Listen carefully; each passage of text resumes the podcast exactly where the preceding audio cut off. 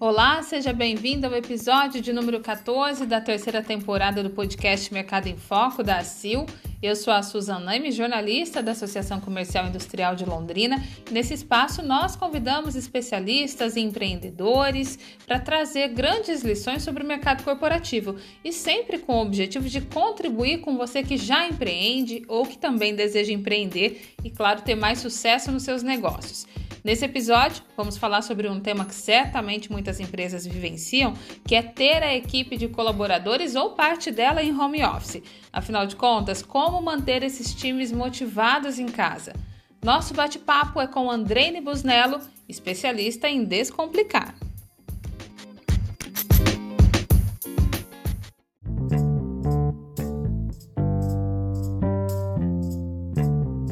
Bom, então nosso bate-papo de hoje é com a Andrene Busnello, é, que vai falar um pouquinho para a gente sobre essa galerinha que trabalha no home office, né? Os desafios para os gestores, para os líderes principalmente. Andrene, em primeiro lugar, obrigado por estar com a gente no podcast da Sil.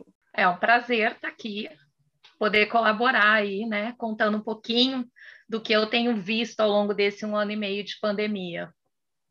E aí o que me chamou bastante atenção é que você é conhecida como uma especialista para descomplicar aí a vida dos gestores, né, Andrene? Eu acho que é, tem tudo para render aqui o, o, a nossa conversa de hoje, até porque já são praticamente um ano e meio, né, 18 meses uhum. aí de pandemia. Muitas equipes ainda estão trabalhando no home office. Mesmo assim, com todo esse tempo, ainda é desafiador para as empresas manterem esses times motivados e é papel do líder também fazer isso. Queria que você falasse um pouquinho para a gente sobre esse tema. Com certeza é papel do líder, sempre, né? A responsabilidade da equipe é, é do líder, né? Ele está à frente, ele precisa ir encarar esse desafio junto e nortear né, a direção para onde essa equipe vai. Eu não acredito que em todos os casos esteja sendo tão desafiador aí, né? A gente teve alguns segmentos que se adaptaram muito fácil com o trabalho remoto. Eu vejo principalmente o pessoal da área mais tecnológica, o pessoal da área de TI, eles se adaptaram fácil e estão até gostando muito e não precisa me levar de volta para o escritório mas a gente tem outros segmentos que realmente sentem mais a falta, e aí vai muito do perfil do profissional. É, a gente precisa sempre ter na cabeça que não foi uma decisão estratégica da organização, algo planejado, né, levar o time para o home office. O que acabou acontecendo foi uma situação emergencial e as pessoas se viram do dia para a noite ou de uma semana para outra nessa situação. E havia uma esperança de que terminasse logo e isso não esse logo não chega nunca né a gente está aí um ano e meio quase depois ainda continuamos com várias restrições então a gente precisa pensar muito né nesse papel do líder e acho que o grande desafio foi para as lideranças mesmo porque o líder é aquele que alinha muito as expectativas, que conversa com a equipe a respeito do que é esperado, né? E dentro do home office isso é muito necessário, mais do que nunca, né? Ter essas expectativas alinhadas, saber o que, que se esperam, né? Acho que muito da compreensão também de que eu vejo pela minha situação, eu me vi em home office também, apesar de que eu já trabalhava muito, mas eu não tinha um, um, espaço de trabalho tão estruturado. E muitas pessoas não têm, né? Não é só o trabalhador que está em home office, é né, o trabalhador, a trabalhadora e os filhos do trabalhador dentro de uma família aí padrão, né? Então a situação ficou muito desafiadora nesse aspecto também.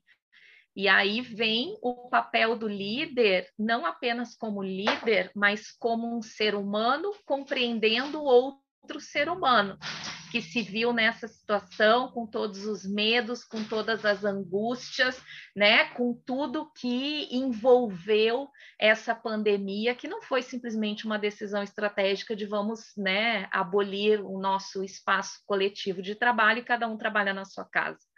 Então, Acho que hoje tem ainda o desafio da motivação, as pessoas estão cansadas, muito cansados, eu vejo por mim, né? Peço desculpas até pelo barulho. Estou aqui, eu não tenho uma estrutura formada, eu tenho um gato que está cansado de ter uma humana dentro de casa no horário, né? Querendo silêncio no horário em que ele quer brincar. Então ele está aqui rolando a bolinha. E isso acaba acontecendo com várias pessoas, né? Colocando para vocês de forma muito real aqui o que pode ser um home office, né? Que não é aquela coisa idealizada de ter um quarto montado escritório com uma internet banda larga, com computador, com tudo, né? Preparado. Não, mas o mundo real é esse mesmo, né? As pessoas adaptando os cômodos, é filho chamando, é bicho de estimação. O que você colocou é perfeito, né? Porque é a realidade, né? Da, da maioria das pessoas. É, e aí, até para o líder, então, repensar, né? A forma que ele está conduzindo, se é o ideal, o que, que ele tem para melhorar. Como que é possível manter a equipe produtiva e sem deixar que elas caiam nessa desmotivação, naquela rotina de meu Deus, não aguento mais ficar na frente desse computador, até porque em muitos casos as pessoas acabam trabalhando até um pouquinho mais, não conseguem administrar melhor o seu tempo ali também, né? É, como começar a manter a equipe mais produtiva, então? Bom, acho que né, vou voltar à questão de alinhamento de expectativas, é saber o que realmente se espera, e acho que aqui vale muito um diálogo muito franco né, de conhecer, do líder conhecer o que, que cada colaborador tem né, dentro da sua realidade. Porque aqui a gente não está falando é, necessariamente de home office, no sentido como foi criada essa expressão, que é de você ter realmente uma estrutura de trabalho e trabalhar em casa, né? E eu vejo muito por professores, por exemplo, que não tinham grandes estruturas e estão tendo que dar aulas, às vezes, né, um computador ali é, mais sofrido, porque não tem aquela tecnologia disponível na escola. Então, acho que o diálogo muito aberto e de compreender se o colaborador tem condições de manter a rotina que ele mantinha né, quando ele estava na frente do escritório, né, no computador, na, né, no escritório. Então, assim, é, essa, essa questão é também conseguir ter essa compreensão de que a motivação não é apenas algo que vem de fora, isso é uma ilusão. Dentro das organizações, muitos colaboradores colocam um peso muito grande na empresa, na liderança para motivar. Só que a maior motivação ela é intrínseca, ela vem de dentro. Então é até essa conversa com o, né, com o funcionário ali, com a pessoa da, da tua equipe, para compreender o que realmente está motivando ela ou o que, que está desmotivando nesse ambiente, muitas vezes improvisado. Olha, porque eu andei conversando com muita gente agora, né? Sabe que tem o curso aí, vamos falar, né?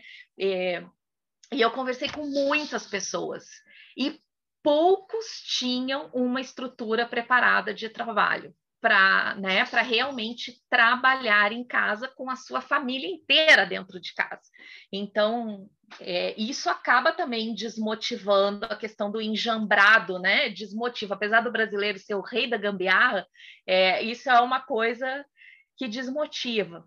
Então, a, o próprio conhecimento do estilo da pessoa, né? Tem pessoas que são mais introvertidas, elas aguentam mais ficarem sozinhas sem a interação humana, né? Sem a troca, o companheirismo, o cafezinho, aquela, né, a conversa antes ou depois do trabalho. Tem pessoas que são muito mais extrovertidas, elas têm necessidade de gente. E essas pessoas estão sofrendo muito no home office, porque elas querem compartilhar, e não apenas com a família, mas com os colegas de trabalho, com os amigos, né? Então a gente entra numa questão de saúde mental também. Né, quem está aguentando mais ou menos é, esse isolamento, não isolamento, né, esse distanciamento social, é, vai muito do perfil da pessoa. Então, um líder ter o conhecimento do perfil da sua equipe ajuda muito, muito nesse momento de compreender quem está precisando de mais e quem está precisando de menos motivação. Não, bacana. Você falou bastante sobre a comunicação, a conversa com o time, né? É, qual seria uma maneira é, de provocar essa comunicação, esse contato de uma forma clara, sempre objetiva? É, como organizar esse ciclo, por exemplo, comunicações, é, é, reuniões virtuais ou uma conversa ali rápida por WhatsApp, é, marcar uma conferência com a equipe toda? O que, que você orienta nesse sentido? Olha, não tem fórmula pronta. Desculpa quem está ouvindo e queria que eu dissesse faça isso. Não existe uma fórmula pronta, porque depende muito do time. Né? Depende muito da, da, tua equipe, depende muito do trabalho, depende muito da necessidade, da maturidade também dessa equipe, né? Ou do, do colaborador. Existem equipes que tem uma necessidade de ter um alinhamento diário do que vai acontecer, porque um trabalho impacta no outro. Então, é interessante saber em que pé cada um está e uma reunião rápida, o que seria uma antiga reunião em pé, né? Que é uma reunião de 15 minutos, realmente fica de pé, nem se, nem se acomoda, né? Mas aí cada um no, no, no seu computador, faz uma reunião rápida, tem esse alinhamento, cada um coloca ali em uma, duas frases em que pé que está num projeto, pronto, basta. Né? Tem outras, outras equipes que elas necessitam uma reunião mensal. Outras, né? Eu não aconselho deixar para mensal. Você pode ter aquela reunião mensal mais é, vamos dizer, estruturada, com mais conteúdo, mas faça comunicações semanais, né? Eu acredito que pelo menos uma vez por semana é interessante que as pessoas se vejam, troquem um pouco, conversem, mas aqui não apenas o conversar por conversar neste momento formal, e sim ter uma pauta, ter um objetivo, para que cada um possa colocar né, a sua dificuldade com um projeto ou com um trabalho específico, com um cliente. Então, eu digo que depende muito do time e da necessidade do trabalho. Uma, né, essa questão estruturada, reuniões. Agora, comunicação, a mais informal ali, eu acredito que seja muito uma questão de combinação. O que não pode acontecer de jeito nenhum é o colaborador sentir que o, o seu líder ele está checando para ver se ele está trabalhando, aquela coisa que gera uma desconfiança. Poxa, está desconfiando de mim? Para para pensar, num ambiente normal de trabalho. De vez em quando a pessoa não está na mesa, ela levantou para buscar uma água, ela levantou para ir ao banheiro, né? E aqui a pessoa está em casa, ela vai continuar com sede, ela vai continuar com vontade de ir no banheiro. Então terão momentos em que ela vai levantar.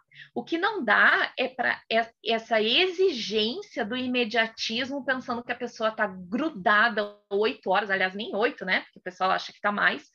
É, então, fazer muitas combinações em quais horários a gente vai conversar, até essa compreensão de que daqui a pouco tem um horário que o colaborador seria o horário de trabalho dele, mas é aquele horário do almoço com o filho que ele precisa ajudar alguma coisa, ele vai trocar o horário dele. Então, de poder ter essa combinação para que não fique aquele peso, sabe, da comunicação. Olha, como assim? Faz três minutos que eu te mandei um, um chat e tu não me respondeu né? A vida real no escritório aconteceria isso? Não, né? Então, não transfira para o home office a, né, o que não aconteceria na vida normal do escritório. Ah, excelente observação da sua parte. Andrene, e aquele sentimento de pertencimento também ajuda? Porque de repente a pessoa está lá na casa dela e pode pode ser que tenha né, o líder e outras pessoas é, que não estão em home office, ele se sente lá esquecido, que não faz tão parte do time. Tem essa questão também ocorrendo?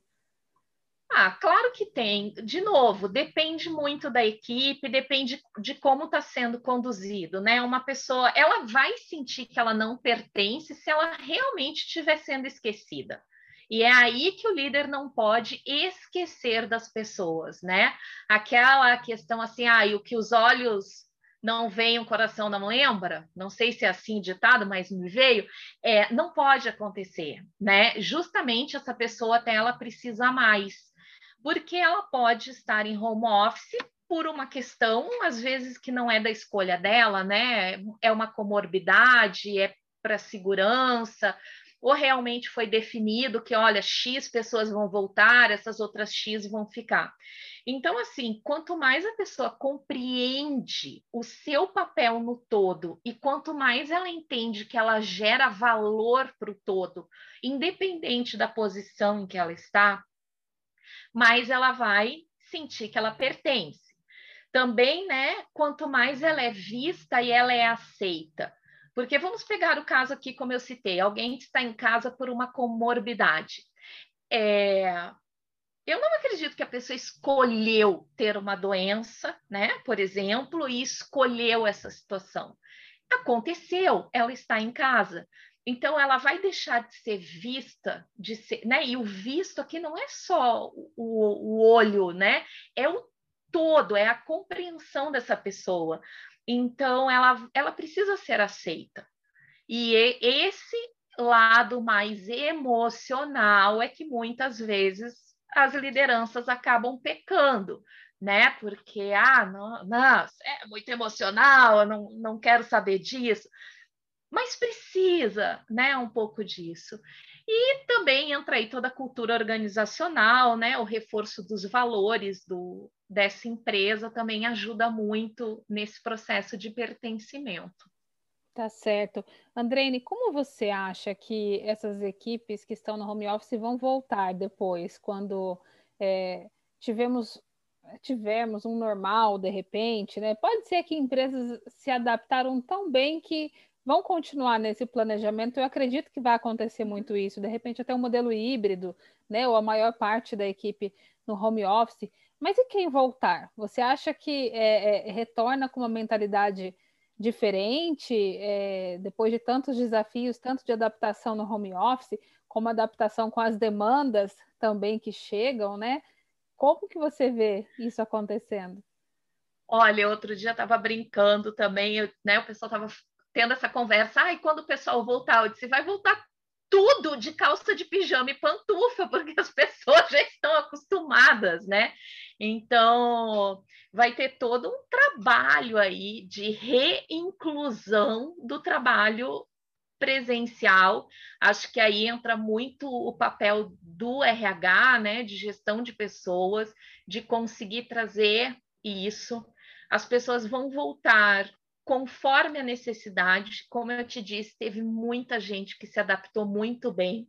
Eu, apesar do, dos meus gatos aqui, né, fazerem um pouco de barulho às vezes, eu me adaptei muito bem porque eu ganhei uma liberdade, uma flexibilidade dentro do meu trabalho que até então eu não tinha, né? E o próprio dar aulas e treinamentos, tudo pela internet, acabou ficando muito fácil. Mas ali é, é um reaprender a conviver pessoalmente, né? E a gente não sabe quando isso vai acontecer e de que maneira vai acontecer, né? Quais serão os protocolos necessários? É um reaprender a estar junto sem se tocar, né? Sem abraçar, é, ainda de máscara. Então, é um pouco complexo eu te dar muito uma resposta, porque eu não sei exatamente o que, que vem pela frente, né? Se fala em novas cepas, variantes, é, o que vai acontecer, eu não sei. Então, acho que vem muito também do acolhimento do medo das pessoas de estarem novamente no presencial né? Vai ter muita gente com esse receio, com esse medo, e aí traçar uma estratégia de respeito mesmo para né, para cada colaborador de aceitar que cada um vai ter. Tem gente que tá louco para sair de casa e voltar, mas tem gente que não tá, que tá realmente com esse receio, com esse medo. E aí, olha, recursos humanos do Brasil, vocês vão ter trabalho, mas vai ser interessante. É verdade, fica todo mundo nessa expectativa mesmo, é, sem saber quando acontece, mas na expectativa de acontecer, uhum. né? Principalmente quem quer sair muito de casa, como você comentou. Andrene, é, eu acho que assim, né? Você é, passou já situações aí muito legais para os líderes e para o próprio colaborador, o próprio time refletir, né? Pensar um pouquinho sobre como está atuando, é, sobre como vai ser esse retorno. Claro que eu não quero me aprofundar em 100%, afinal de contas, logo a gente vai ter um curso, né, um workshop em parceria com o Instituto Mercosul, mas eu queria ainda deixar um espaço aberto para suas considerações finais, algo que você acha interessante, né, é, é, dividir com a gente ainda também nesse podcast, até a data que chegar aí o, o, o nosso workshop, né, e a pessoa quiser se aprofundar muito mais nesse assunto com você também. Claro, com certeza. É, eu, de princípio, acho que reagi à questão da pandemia, né, e do ficar isolado na época que começou, aí foi isolamento mesmo, não foi nem distanciamento. Eu, eu estava fazendo um projeto num cliente e precisei me afastar. Eu reagi da forma como a maior parte das pessoas, né, um pouco negativamente aí, se sentindo aprisionada e, e tudo mais. Mas eu acredito que quem encarou, como depois eu comecei a encarar, né, toda essa pandemia e esse desafio do home office como uma oportunidade de redescoberta de pontos fortes, de, né, de descoberta de pontos a melhorar. Então, acho que autoconhecimento pegou muito, pelo menos para mim e para várias pessoas que eu vi, foi uma oportunidade de conviver de perto com medos que até então a gente deixava escondidinho embaixo do tapete, né? E, e poder dar nomes para alguns sentimentos que não se davam, eles começaram a fazer parte do nosso cotidiano de trabalho também. Então, a pandemia, nesse aspecto, só nesse, acabou vindo como um presente, uma oportunidade aí para a gente criar uma nova geração de trabalho, né, mais humanizada, mais consciente e mais próxima, mesmo sem né, o toque, essa proximidade física, acho que emocionalmente podermos estar mais próximos. E as organizações que aproveitarem isso, os líderes, os departamentos de recursos humanos que aproveitarem tudo que pode vir de positivo dessa pandemia vão estar, né, ou já estão muito à frente da concorrência.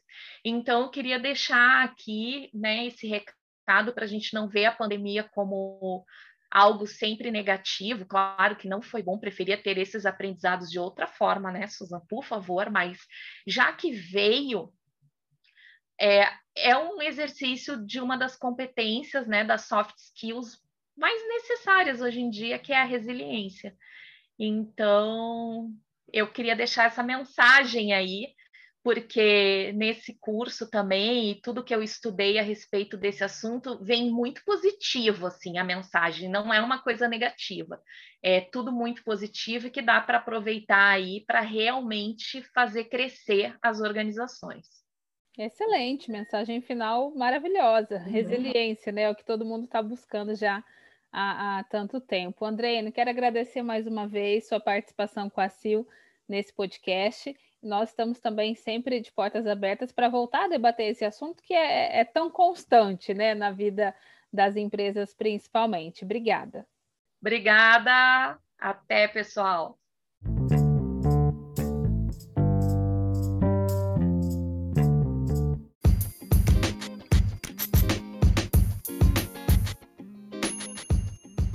E para quem quiser se aprofundar mais sobre esse assunto, no dia 31 de julho, a Andrene irá ministrar o workshop Motivando Times Remotos, uma parceria entre a CIL e o Instituto Mercosul. Então, mais informações pelo telefone 3374 3000.